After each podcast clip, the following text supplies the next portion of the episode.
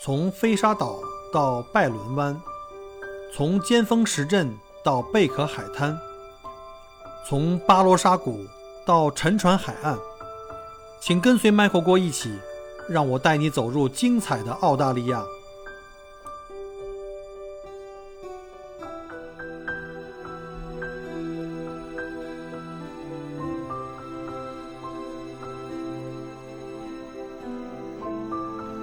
听友，大家好，欢迎再次收听麦克锅聊澳洲的节目。今天，呃，这个节目有点太晚了啊，大家可能发现怎么星期五一早的节目变成星期五的晚上，还能不能发出去我不知道啊。现在是墨尔本时间七点十四分，呃，原因很多啊，反正找借口吧，得找一个合适的借口。嗯，在过去的两周特别忙，就是为什么呢？因为我们有不少的这个听友、益友啊，已经开始在登录了。呃，我上周跑了两圈，一圈悉尼，就是到悉尼接我们的宋总，就是上次我们上上期的节目的嘉宾。嗯，然后呢，再就是紧接着回来歇两天，又去了一趟堪培拉啊，把一个听友的小朋友要搬家啊，在墨尔本读书，现在要去我们的首都堪培拉。然后其实呢，我在堪培拉呢，跟一个听友吃了顿饭，然后呢聊得很开心。那天就顺便也是一时兴起啊，就想录期节目。结果这个嘉宾啊，对这个内容和录制的效果呀。比较苛刻，因为那天在他的这个他在在他工作的地方在录的哈，正好在二楼赶上这个下大雨，上面这个铁皮顶啊，被这雨浇的声音非常非常响，而且可能这个女嘉宾有点害羞啊，可能或者是发挥发挥的不是特别好，然后她对自己的这个作品不是特别满意，所以我们临时决定就先不放上去了啊，以后有机会的话再重新录一遍或者是怎么样的，然后就紧接着这周又两圈这个悉尼啊，昨天。啊，应该是就是这个二十号，就你们在过五二零的时候啊，我就在路上狂奔跑了一天，把另外一家呃那个听友从悉尼啊隔离酒店隔离完成以后，从悉尼一路接回到墨尔本，然后也是刚刚来澳洲，什么都没有，租的房子里还好是有一个就有它是有一个带家具的，然后但是连晚饭都没有，然后备货据说也缺，赶紧把他们的行李放下，都带着他们又去附近的超市去买东西。折腾到很晚，回家来八点多，然后吃完饭以后什么都不想动了。其实，其实这个今天这个话题啊，就是怎么说呢，也是因为比较沉重吧。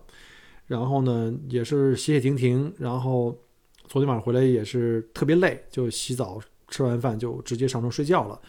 就实在实在是没精力了。因为你人的状态不行的话，你的感觉是不到的。然后呢，刚才刚才因为今天一天也是特别特别忙，各种各样的事儿。然后刚才还在犹豫要不要录啊，后来一想，既然都有稿子了，就还是给大家说一下这个我的对这件事情的看法吧。因为明天早上又要早起，明天早上五点钟起来出发去悉尼，呃，星期天就今天是星期六嘛，星呃不是呃明天星期六嘛，星期六早上起来跑一天到悉尼，星期六晚上还住在悉尼那个酒店，然后星期天一早四点半就要接客人，我四点钟就要出酒店去接客人，然后又跑一天，所以我要是再拖的话，我估计得变成下周了。所以终于啊，终于在三年之后，终于又拖更了。就是星期五这个七点，中国时间早七点，终于没有节目了啊！当然这个也无所谓了。现在喜马拉雅我们已经彻底解约了，没有这个所谓的签约主播啊，因为各种政治风险吧，对吧？现在被毕竟被这个上级有关单位给盯上了，然后人家也不想担责任，这个特别理解啊。就是不是签约主播，因为被盯上了呢，所以呢也不能上任何的排行榜。本来我看之前在拿下之前还都是在旅游热播榜的呃这个口碑榜的前十啊，旅游总榜的这个热播榜的前二十啊。不过这东西都无所谓，都是非常虚的啊，又不挣钱，对吧？你这个东西也换不来钱。你要说这个一个月挣个百八十万的，排个队排个名，拼命去努力也行。当然这东西是。呃，首先呢是平台给你机会去曝光，然后其次呢，其实是因为听友们，你是你们在做每一个人的点赞、你们的转发、你们的留言、你们的评价，才让我有这个上榜的机会，对吧？嗯，但是现在没有上榜呢，只是平台根据他的需要啊，我们这个现在你看我那名字后面头像后面那个 V 也没有了，这个是他们根据呃平台自也要自我保护嘛，这个可以理解啊，跟他们的需要相关的。但是呢，是不是就证明了？从侧面证明了我反而这节目退步了呢？其实不是啊，其实我自己很清楚，自己的半斤八两呢还是知道的。虽然不是什么大 V 啊，就这百十万的播放量，在喜马拉雅里面是非常非常弱的。你看喜马拉雅其实旅游板块这块是在整个的这个各个板块里面是最弱的一块，啊，都是这个属于，嗯，给人做嫁衣裳的。真正人家主流的都是讲小说的啊，尤其是那付费的小说，还有就是那些知识的分享。但是知识分享一般都是收费的。然后还有就是一些真正的那些大 V 和大腕儿啊。好像前段时间听说这个胡主编啊，应该叫胡局长，人家是局级正局级，年年薪千万。这个胡主编都已经入驻到我们喜马拉雅了，一下子就登上了首页，而且一下子就在首页里推送啊，这是符合时代的潮流的，这大家也都能懂哈。然后呢，咱们自知之明还是有的，所以咱们不凑那热闹，咱也就是还是干自己喜欢的事情，然后呢，呃，收获一些志同道合和价值观相似的这个。朋友们啊，听友或益友们就可以了。好了，那我们就言归正传吧。这又讲了五分多钟了，我们就讲讲今天这个话题。就是在最近这几周啊，我们反正我们的听友群还有医友群里面反复都在传着一些，呃，反正令人不太开心的一些负面消息吧。比如像什么，总是听到什么今天哪个省哪个省市啊，因为考试啊什么有娃没想开，纵身一跃，就这个负面新闻。然后呢，还有就是前不的前不久时间啊，就是全网炒得非常热闹的这个成都四十九中坠楼事件。结果那个前两天又在群里看到一个什么广东外语学外贸外语外贸大学吧，一个学生一个女学生啊，也是跳楼身身亡。这个听到以后非常沉重，因为这种令人心痛的事情，好像就是在过去的新闻里面其实蛮多的啊。呃，然后呢，我本身也是一个一个一个就是。做人为人父母，每次听到这种情况，我真的就是心里特别沉，非常的堵得慌，因为自己也也是有娃的，也是有娃的人。我我相信，可能听我节目的人，绝大部分的我们听友都是做，基本上是做为人父母。我相信你们可能听到这种消息呢，可能跟我的反馈啊，在心里的感应是一样的，就是我第一个反应就是，哎呀，这孩子太可惜了，因为青春年少啊，正好是在这个呃非常花季的这个年龄。然后另外一个就是想到就是他的父母怎么办？他父母听到这个消息，那简直就是如雷贯耳，就就完全就可能就得完全完全就得崩溃了。我都不能想象，就那种状态，可能世界一下子变成黑黑白了，一下变灰了。很多人可能都会感慨说：“那现在为什么就是越来越多这个年轻人？现在就是现在这个年轻人们为什么越来越脆弱？他们的这个。”感情啊，他们的这个神经啊，为什么这么脆弱？为什么经不起这些小的挫折？有时候我也在想啊，就像我们七零年代啊，可能我我知道，可能五六零年代的人可能比我们可能小的时候更加的艰苦啊。我们就以我的角角角度来看，就是七零年代的人。那基本上我们的小的时候，那物质是相当的匮乏，吃喝玩乐什么东西都根本根本没办法。现在跟现在，别说这个零零后、九零后，我们跟八零后都完全没法比。那时候都家里都三四个孩子，能吃饱饭就不错了，你就甭想着什么有更好的这种物质啊、精神的这种方面的生活。可是那时候，你说我也很少听到，就说谁想不开就轻生了。我是指的青少年啊，至少我们没听到，在我的那个成成长过程中。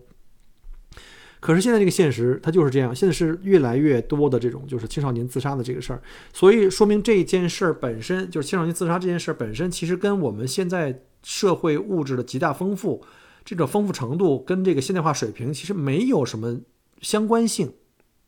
对吧？其实，在我们之前，我们知道在以前。呃，包括像日本啊，包括像韩国，其实他们的物质基础都比我们更好，对吧？就他们可能经经济发展的更发达，而且比我们就走入发达社会更早。那他们曾经也走过这个路，就是当年也有很多的这个就是青年学生，现在也有哈，因为各种原因，因为升学问题、升学压力、感情问题，或者是在工作中有一些什么样的压力或者一些负面的东西，他排解不了，最后选择了就是一月解千愁。但是我们说。其实他们是因为物质上的这个缺乏吗？其实不是，因为物质永远都只是在外在的哈，能让人吃饱饭，能穿暖和衣服。但是有一个问题是，他即便吃饱穿暖，不一定能够真正温暖他和治愈他内心的创伤。啊，大家其实可能看到，就我们在国内的朋友们可能可以看到，现在跟十年甚至二十年以前比，我们中国的这个青少年们的自杀率确实是比以前高了。但实际上啊。在二十世纪下半叶以来，青少年的这个自杀率一直是一个世界性趋势，不仅仅是在中国，在全世界很多国家都是这样。我们比比像一些发达国家，比如像美国啊，像加拿大、像英国、澳大利亚等等国家，这些青少年自杀率都是非常非常的就是比以前是有明显的提高的。这些都是比我们更加的，我们叫发达国家嘛，对吧？这些国家的特点呢，都是。青少年自杀率的这个增长啊，都超过了其他任何年龄组的这个自杀率的增长。也就是说，这个方面呢，是青少年的这个就在总体人群自杀率里面，青少年是占了最主要的一个增长的一个一个动力。其中以男性青少年，啊，我不知道是不是因为女孩子可能忍耐性更好一点，可能男孩子是因为基因的原因，或者是因为这个。更加冲动的原因，特别是年龄较小的男性的这个青少年自杀的这个增长率是最最最为主的，最最重要的。呃，之前看了一些数据哈，就是拿澳大利亚来说，根据二零一九年的数据，呃，在十五到二十四岁的这个年龄阶段的青少年的这个伤害事件中，就是所有的这种伤害了，包括打架斗殴啊，所有的自杀占到首位，就在这个年龄组里面造成这个。这个伤害的自杀占首位，占了十二点八，第二名呢是交通意外啊，是五点七。你想，自杀都比交通意外都要多了两倍还多。相对来说呢，女性的自杀比例比较低啊，大约在百分之六，就是在同年龄组里面是百分之六，是男性的一半。也就说明在同年龄里面，可能呃女孩子的就是成熟度、心理成熟度可能会更好一点。这个也是呃这个因为 DNA 的原因吧，再加上这个社会啊，可能女性的。在生理、心理上面要比同龄的男性要早熟一些，这可能我猜是一个主要原因。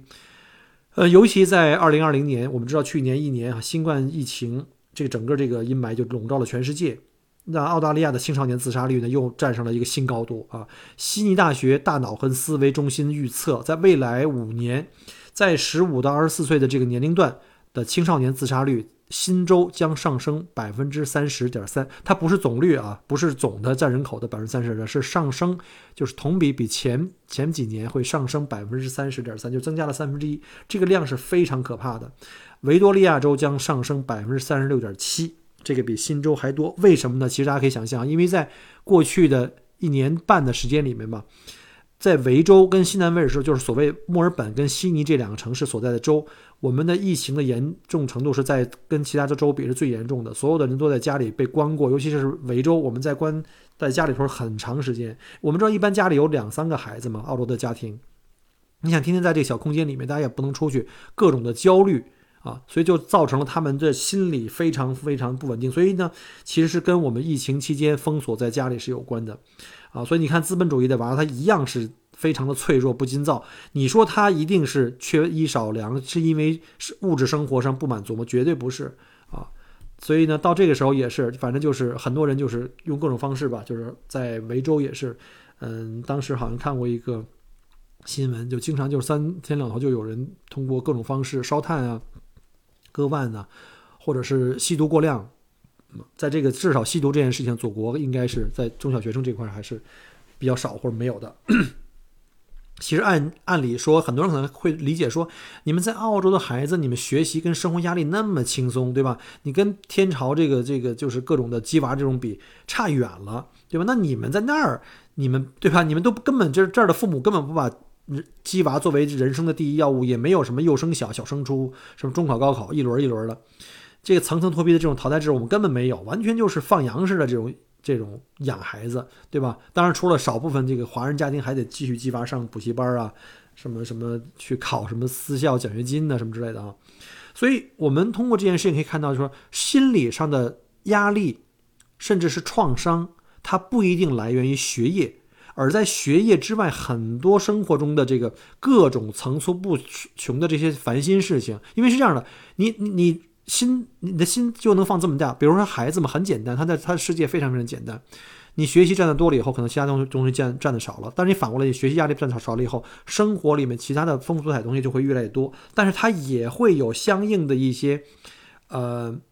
不好的地方。比如说在澳洲，我们也有就是出现过这种叫就是叫呃霸凌啊，叫不利哈，呃就在学校，比如受欺负啦，或者是一些冷暴力，比如说被人家孤立啦。甚至有可能是，比如说像某个喜欢的女孩子表白的时候，呃，被喜欢的异性非常对吧，非常坚决的给遭了拒绝，可能反复都是这样的。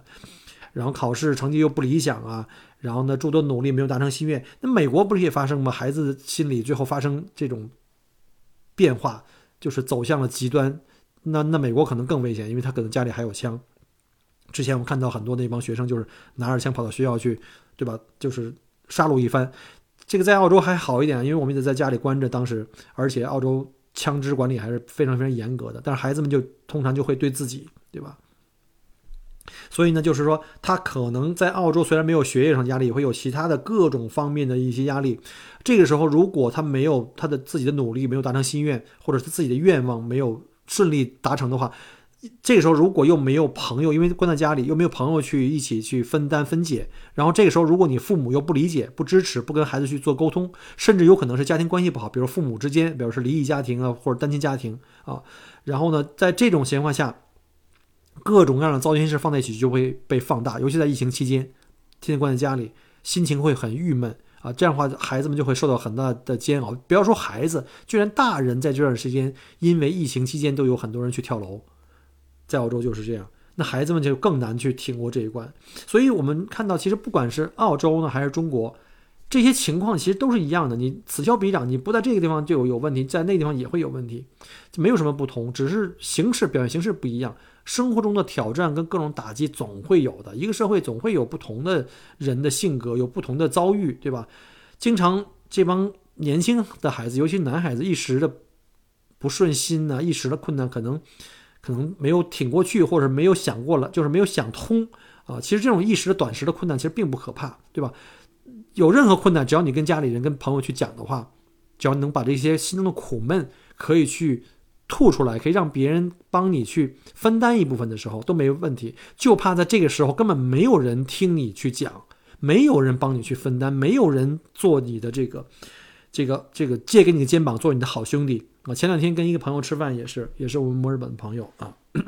因为隐私的问题就不提人家名字了，也是自己也曾经有过严重的这个叫抑郁症，就心里有有压力，曾经出现过很多问题，然后都已经去看了心理医生，然后医医生已经开始让他在用药了。他呢，一方面自己因为是自己一个人带孩子在这边，又要做生意，又要要过身份，然后老公又在国内，因为疫情两边又不能飞，像这种情况，其实在澳洲很多，就是我们在异地就是。呃，夫妻两个人完全分开，那时间短的话还好办，时间长的话就会造成很大的这个问题，很多困难都没办法去互相支持，甚至可能沟通都不像每天可以见面可以去聊啊。然后他还特别坚强，自己一个人也是女强人，特别坚强。然后他还把自己的这种情况，他想到可能周围的朋友也会有，他也认识很多周围的朋友也是单亲的母亲啊，或怎么样的，他也会不是单亲母亲，就是可能一个人带孩子的母亲，他也会跟这些朋友去聊天。啊，然后发现周围有很多的同龄人，很多的这种遭遇的人有同样的经历，所以他就会主动去跟人家去聊天，然后倾听人家的这个这个吐苦水啊，去倾诉啊。但是其实我们知道哈，你在反复的接收别人的这种这种倾诉的时候，其实在你心里呢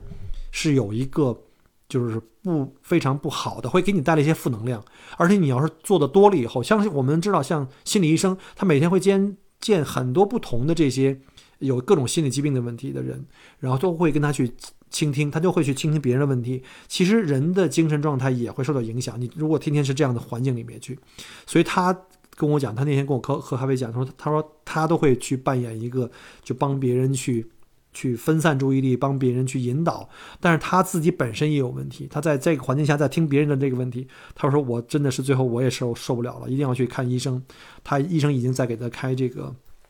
就治抑郁的药了。前两天我还跟他讲，我说你要是有任何问题，我说甚至是你的朋友有什么任何的这种问题，他们有什么困难，也许我帮不到什么实际的忙，但如果他需要一个倾听者，需要一个可以帮他去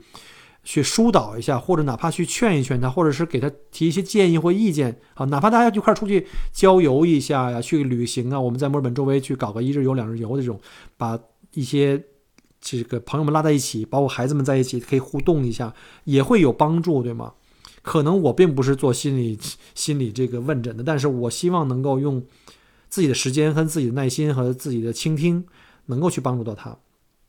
不过这段时间特别忙，我希望等呃下周吧，因为那个大家可能也看新闻了，最近这个印度的这个疫情的情况走势特别不好，非常非常严重。然后呢，很多在印度生活的澳大利亚居民，就是他可能是就印度裔的澳大利亚居民，反正要求政府要撤撤侨。其实，哎，我也不想评价了。你说你你回去的时候应该考虑这到这个问题。然后呢，政府要不撤侨，他们就会那儿又哭又喊又闹。可是你想一下，你把这个病毒带到澳澳大利亚，两千五百万人的人的安全也会受到挑战，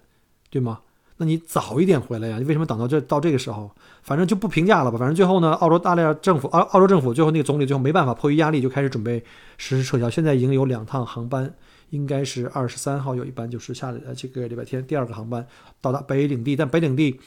的处理和接待能力非常非常弱。然后呢，很快呢，大量的从印度来的航班就会落到呃一些大城市，比如说像悉尼、墨尔本和阿德雷德，甚至像布里斯曼。所以呢。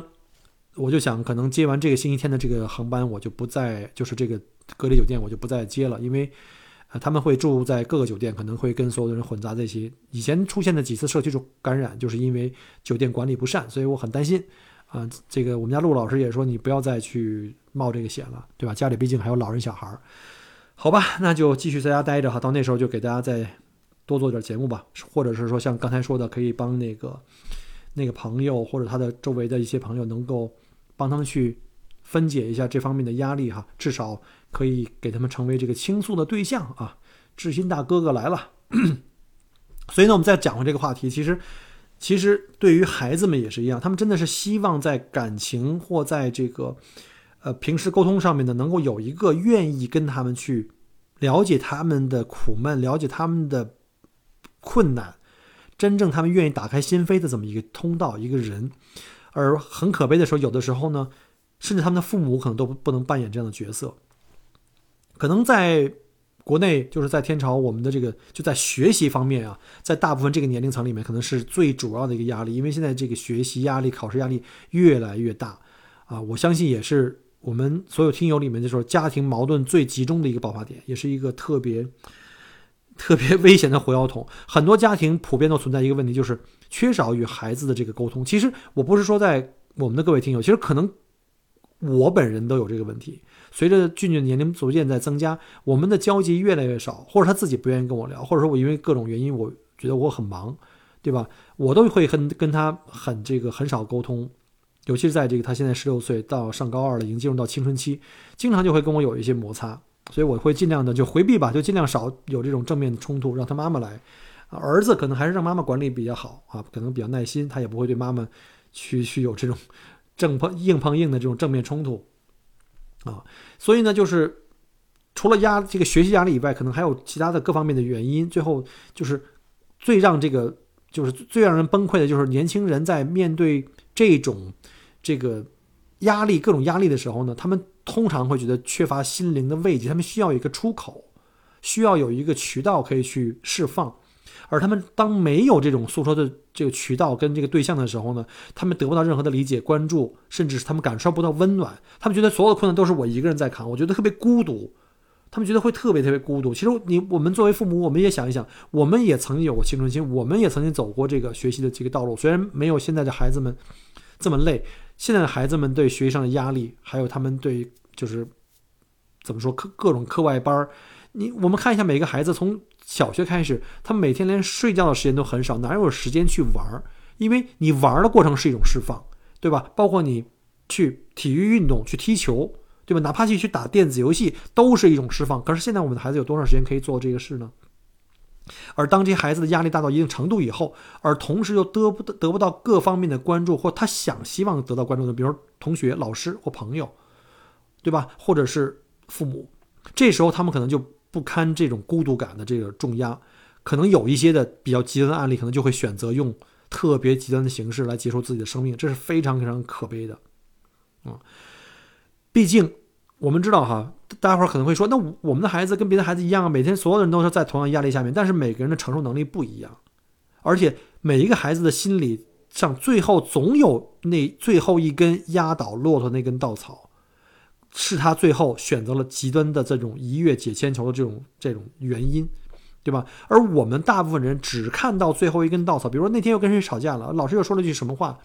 是父母又说了一句什么话，可能刺激到他。其实这可能不是光仅仅那一句话，可能是之前的很多次的这种沟通，或者各种各样的压力，他一直没有得到很好的解决，没有有人去帮他去分散分解，或者是去释放这种压力。所以我们会往往会觉得，哎，怎么因为这么一句话就跳楼了？像上海那个妈妈开着车在高速高速公路上，她一直在路上在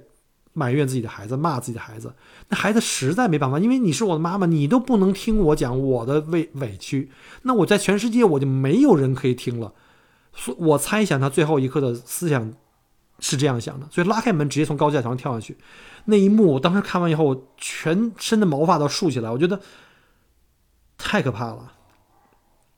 你说是孩子们脆弱，经不起挫折吗？其实，如果我们作为父母，或者哪怕是学校或者社会，哪怕是他的同龄人，多给他一些沟通，多给他一些陪伴，多给他一些渠道，可以去释放，可以去发泄，不要让他们这种压力和这种这种心理上的这种伤害慢慢慢慢积累，最后形成了一个不可以逆转的一个大的悲剧。其实很多事情，我们想一想，如果。上述的那些案例的父母，如果给他们一次机会，让时间可以倒流，我相信他们一定可以做得更好。我记得我自己身边的一个例子，就是，嗯，在五六年以前，我一个当年在澳洲来旅行的一个客人，一个山东的客人，他也是他的孩子当时在墨尔本留学，然后呢，当时他住在寄宿家庭里，哈，就是也是当时我记得十五六岁，然后住在寄寄宿家庭里面，然后。住在老外家里，后来给他换了几次，就是也住过家中中国人家庭，但是即便是语言和文化没有障碍，他毕竟不是在自己家里。然后那时候他上高中，反正看他并对这个学习的压力，再加上这个家里人不在，然后这种孤独，他也是觉得就是我看我看他不是很开心。然后呢，有一天就是我那个客人就打电话给我，从国内说这个 Michael，你最好能够给我小孩打个电话。他说他最近感觉这孩子啊，每次给家里打电话的时候，情绪都不是特别好，然后尤其给妈妈打打电话的时候，老是在哭，因为爸爸觉他觉得爸爸很严厉，所以一般跟爸爸都是就是一般说的一般，表现的一般，但是态度肯定不是特别，情绪不是特别好。但是每次给妈妈打电话，一半的时间都在哭，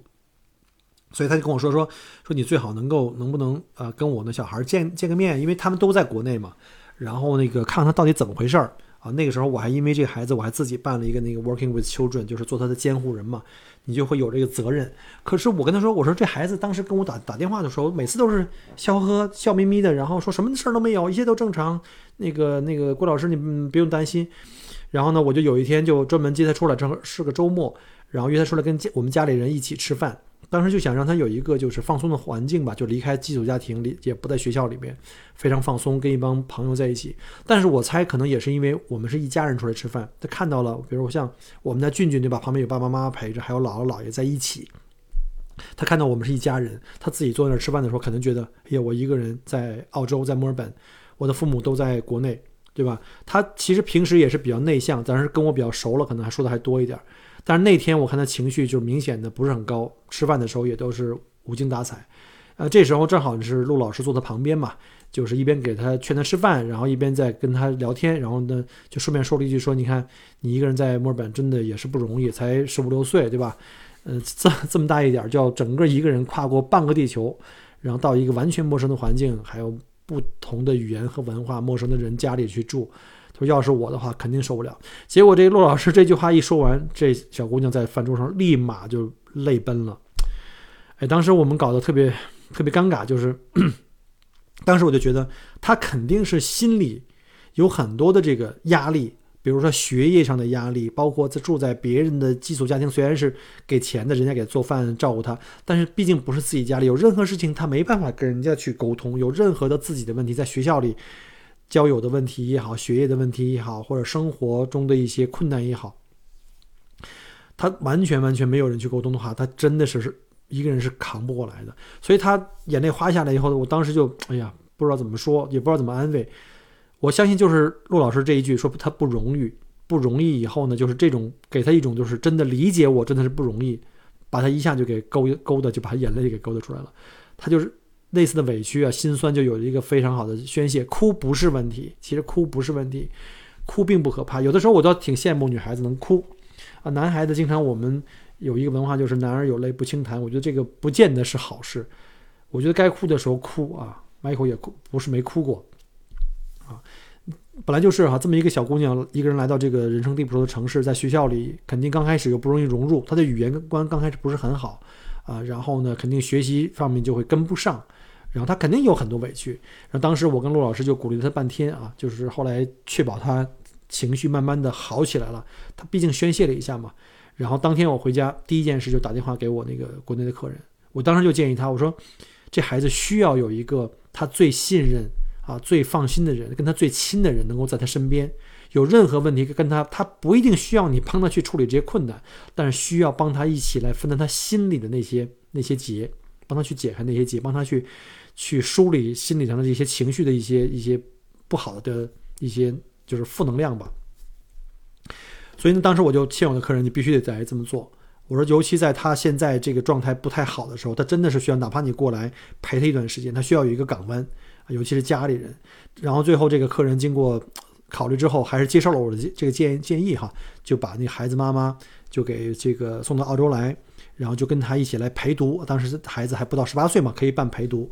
啊，这样也解了我这个当这个监护人的这个这个责任了哈。然后他小姑娘的妈妈来了以后呢，这孩子非常开心啊，每天娘俩在一起生活，一起做饭，一起啊，就跟姐俩似的，天天在一起这个逛街啊、买东西啊、吃饭，很开心。那段时间，我看他的情绪啊非常好，就是每次再见面都是带着笑容，他的眼睛真的就是每次看着你就是会笑，一看他的状态就比之前要好很多。所以呢，我觉得这个是很重要。他当时都有一段时间都已经觉得，甚至跟我说过说那个郭叔叔，我不想在这读了，我想回国啊。其实他不是不喜欢墨尔本，他就是因为一个人太孤独了。后来他妈妈一直在这陪着他，陪到今天，现在还都在哈。那孩子呢，在这儿不但把高中也读完了啊，他读了一个。呃，女校的一个私校，然后而且自己呢顺利的考上了大学啊，自己还出去经常去找工作打工。然后呢，我在前段时间再见到他的时候，已经变成一个大孩子了，成了一个一个一个一个成年人了，能自己开车去上学，自己去工作了。而且呢，一看就是非常开朗、非常自信，也阳光了很多。这个让我觉得特别欣慰。就当初看来，我当时看的还比较准，而且呢，我的处理方式，我现在想想的话，还是挺让我觉得欣慰的。所以呢，我就觉得，对于这些心理处于这个心理困境的孩子来说呢，能够给他提供理解、关注和提供一些温暖呢，啊还有就是重要的是陪伴，是驱走他心里那些黑暗的非常重要的、非常虽然小但是非常重要的一束光。只要把那个光投进他的那个心里面去，他会得到一种温暖。他如果总是让他一个人在黑暗中去摸索，一个人中在黑暗中去掉眼泪的话，他早晚有一天会被这个黑暗给吞噬，啊，最后可能会跌下深渊。其实我说说我自己呢，我觉得我有时候我看我自己这一生，其实还是觉得，嗯，挺幸运的啊。我可能从小的时候这个受到神的眷顾吧，嗯，我一直都也都对自己还都觉得挺顺利的，没有什么特别的郁闷过啊。呃，这个好像以前的人的心都特特大，也不那么脆弱。想想我小的时候，那时候生活特别匮乏，你要想吃顿肉啊，吃顿好的，什么玩具，你有本书看都特别开心。当时我们的注意力啊，都可能主要都集中在能吃饱饭，最好呢能吃好点儿，把这注意力都放到这上面去了。反而呢，在心理上的需求呢，可能在精神上的需求比较迟钝啊，没那么突出跟敏感，或者那时候可能比较小。所以，我那我们那会儿的孩子，可能普遍心理抗打击能力都比较强吧，的皮实耐虐，一个一个跟皮猴子似的，那个还可能越挫越勇。经常那时候，我们的家长都是可以随便揍孩子。你看现在的九零后、零零后，谁敢揍孩子？还对不对？都是那个捧在手心里。我们那时候挨顿揍，呢就是家庭拌饭，就是就是就是家就是什么呀？叫家庭的这个这个这个常常事儿，经常是一天打三顿啊，那个。可能周六周日可能再多打一顿。就我们有一句话叫做“下雨天打孩子，闲着也是闲着”，对吧？刚打完摸摸头，给点好吃的，立马就好了。买根冰棍或者来个大包子，立马你就眼泪还没干呢，你就开始开心的就笑了。你说我们小时候那时候谁没 谁家长没打过孩子呀？对，有时候在外面打孩子的时候，可能别的家长看了还互相劝啊，经常就是一个口头禅，北京人话就是“哎，差不多行了，老郭别打了啊。”可见啊，那时候其实觉得打孩子都不是错啊，都不是错，只要手别太黑啊，躲开关键部位，别把孩子给打伤了。这要搁在现在的澳洲，哈，哪个家长敢对孩子动手，那肯定被控告家庭暴力，什么虐待儿童啊，这到最后就就可能失去监护权。我记得我小的时候呢，经常被我爸打的，因为我小时候特别淘气啊，小时候各种被老师请家长啊、罚站啊，这就不说了啊。我估计可能听我节目的人，我估计六零后、七零后甚至八零后吧，可能都有一些这个相同的经历。有的时候知道考试不好，拿着卷子回家要等家长签字，我都不敢进屋啊。晚上在外面流浪啊，在那我们家属区附近流浪，不敢回家，因为原来回家把把卷子往桌上一拍，让我爸签字，那就是签什么字，条儿疙瘩就举起来了。然后有的时候我给我打的那个大半夜了，还在外面溜达，不敢回家。然后呢，就偷摸到楼底下吹口哨，看我姐姐在窗户那儿，或者我哥给我通风报信儿，说行了，咱爸咱妈已经那个那个气儿都过去了，赶紧回来吧。我就经常是这么在外面跑着，然后那个经常是这么就是往外溜。小的时候嘛，就是心里越来越练，就是越来越皮实了。总之，这个就是能保护自己啊，尽量少挨揍。这我相信这个暴风雨总会过去的，对吧？这个面包总会有的。等这个爸爸妈妈发完发完这个气儿以后呢，基本上撒完气儿了，对吧？作业该签签，然后呢，可能还得骂一顿，然后呢，要让你继续好好学习，别到时候以后，对吧？就没没有那什么了，就不能找着好工作了。然后对我来说，就是回去，哎，洗脸刷牙、吃饭、睡觉，第二天又是崭新的一天。我相信绝大多数那个时候的孩子，可能都是像我这么在天天在这种鸡飞狗跳中长大的吧。但是如果说像我们那时候，如果说在在生活在这肉体跟心灵的双重打击之下，按理说，要是我这种情况发生在现在，肯定就抑郁了，肯定该跳楼了吧？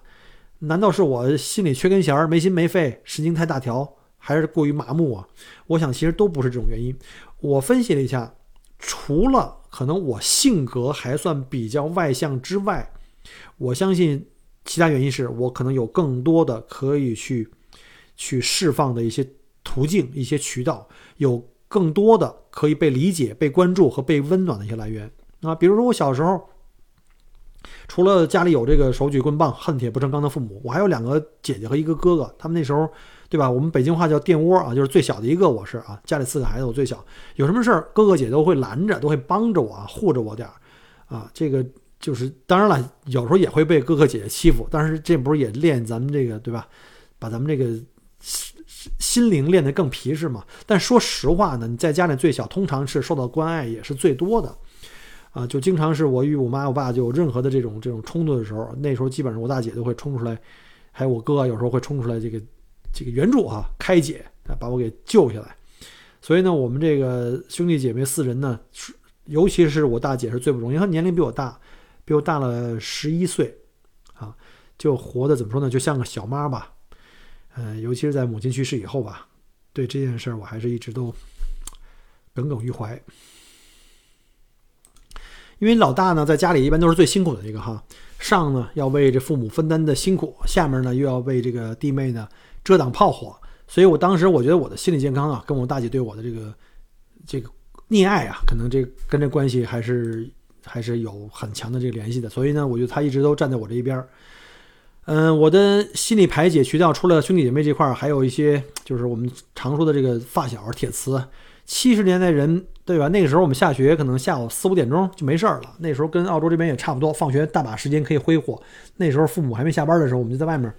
跟各种的狐朋狗友啊，这个厮混打磨，到什么刘凯他们家去看录像、打游戏，什么跟什么魏小薇、郑欣晴，我们又一块儿什么爬山去，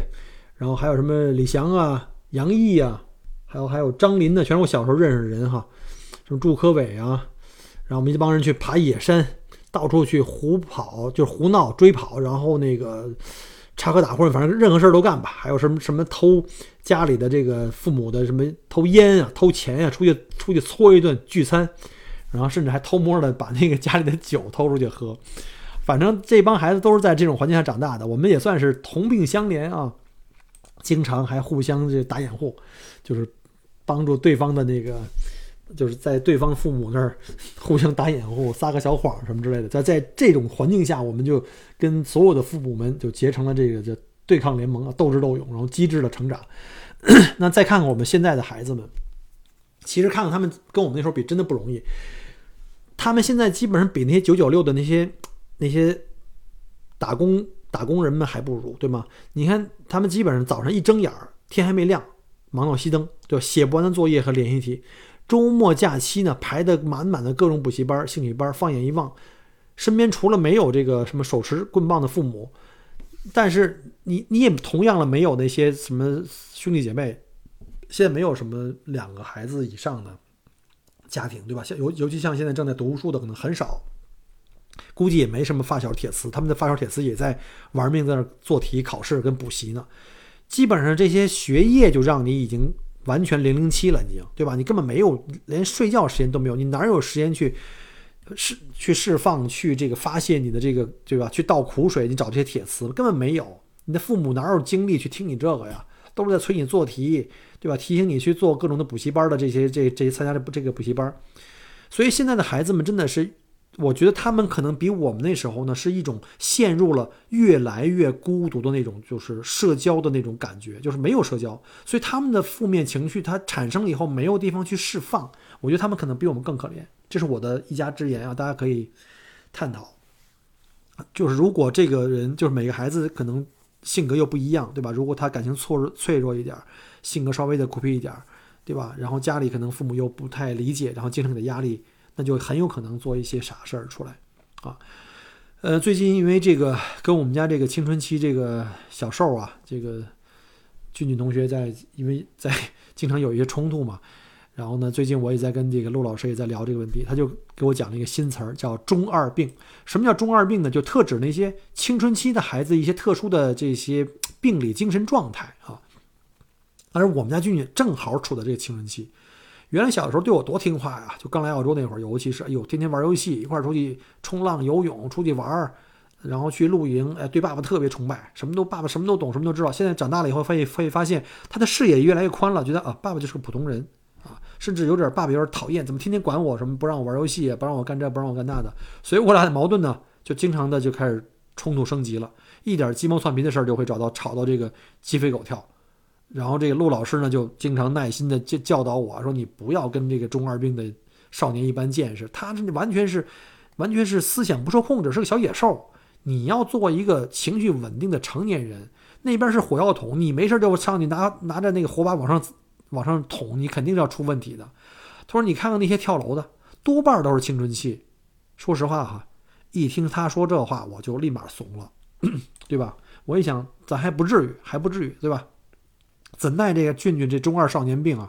浑身都是刺儿，到处都是逆鳞。我这人呢又一毛病，我就看不惯这个事儿，看不惯那个事儿，我总要说这个嘴碎话密，对吧？这个一天天长大这个幼崽儿，总想挑战他老爹的这个权威性，我对这一点特别看不惯。但是也没办法，往上一站，互相一叉腰，他一米八五了已经，我一米七五，比我多十公分，比我壮，对吧？这货你说好赖不分，跟我犯劲儿的时候，我真冒出一种这么。真想我揍你一顿完事儿了，你知道吗？但是每每每每这时候呢，我就特别特别怀念。你说这站在这个，唉，你说从小啊那个嗷嗷待哺、手无寸铁之力，我一抱起来，在我怀里跟我笑那个软萌可爱的小俊俊，如今这个比我高一头、横眉冷对、鄙视我这家伙，到底他妈是谁呀？他妈是我那俊俊吗？有时候我自己都想不明白。我真有时候真的 不想做这什么温柔而坚定家长，我还是想回到二十年，不是说二十年，十年以前吧，去我眼前是那个任我揉捏的那个，对吧？揉圆捏扁的小可爱，现在已经不是了。可能父母对孩子感情就是这样，我们可能就是看着孩子长大，其实就是一个叫渐行渐远的这种这种爱吧，可能是一种无奈，都是一种反复的人生在轮回，反复的我们在在辜负。青春期的孩子由于这个身体迅速发育，自我意识增强的非常非常快，啊，内心也变得非常敏感啊。他们这时候特别渴望别人的真正了解自己啊，能与自己心灵相通啊。希望家长不要以这种什么居高临下啊。就是我儿子经常跟我说：“你就会说那句话，我是你爸啊。”对我，我以前确实老说这话。他希望我能够跟他和平共处，但是就是平等相处吧。但是我有的时候真的是。摁一下自己的这个心态，想跟他平等相处，但是我说出任何话，他都会觉得我在挑他刺儿，对吧？这时候他又不知道如何与别人去交流，对吧？来达到自己的这个想要的目的。他因为他太敏感了，所以呢，我猜他这个时候也容易产生这个叫孤独感啊、挫败感啊，容易就是感觉到不被我们理解。但是还好有一点，俊俊跟他妈的关系非常好，就是在这种青春期的孩子里面，我觉得可能女孩子，我觉得可能会容易跟爸爸接触的，就是就是沟通的比较理想一点。男孩子可能会跟妈妈沟通的更好一点，他跟妈妈不管在厨艺上啊，包括在这个平时生活沟通上都比我多得多啊。当然我可能也是经常经常不在家，所以呢，这个呢我可能也要去。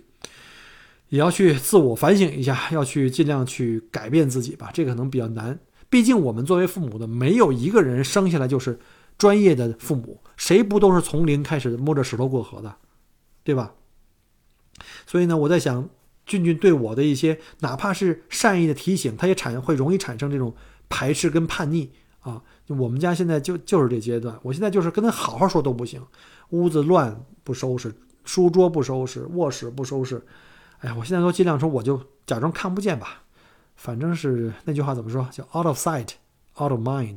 就是眼不见心不烦啊。反正这件事儿把我也虐的是够呛。我跟他其实产生的是一样的挫败感、孤独感。为什么说我说我这段时间跑四趟悉尼的这个长途，跑这长途我一点都不都不觉得累，我觉得特开心，因为我自己一个人开着车，吃着零食，喝着饮料，然后听着小说或者唱着唱着歌，跟着音乐一起。很快时间就过去了，没有人来给我捣乱，我也不用去去，就是有一个自己的私密的空间。我这个开车过程可能对我来说，因为我自己很喜欢开车，可能也是一种我释放我的这个压力的一种排解方式吧。所以呢，我觉得他可能也需要一个这样的渠道啊，所以我也在慢慢的改变。因为有时候想一想，也许当年我在他这个年龄的时候呢，我也犯这种所谓的中二病，可能表现形式不太一样。对吧？可能不会有什么跳楼这种可能性，对吧？但是现在这个社会可能就不一样了，对吧？每每这种新闻出来的时候呢，我内心第一个就是特别特别的，就是害怕。然后呢，作为父母可能都会觉得特别的为那个失去孩子的父母觉得特别特别难过啊。所以呢，让我们真的是所有的人吧，所有当父母和准备当父母的人，我们都要警。警钟长鸣，然后提醒着自己呢，每次碰到这种问题的时候，不要跟孩孩子去直接有冲突，要跟自己反复的默念莫生气，莫生气啊，这都是亲生的啊，都是我们自己亲生的，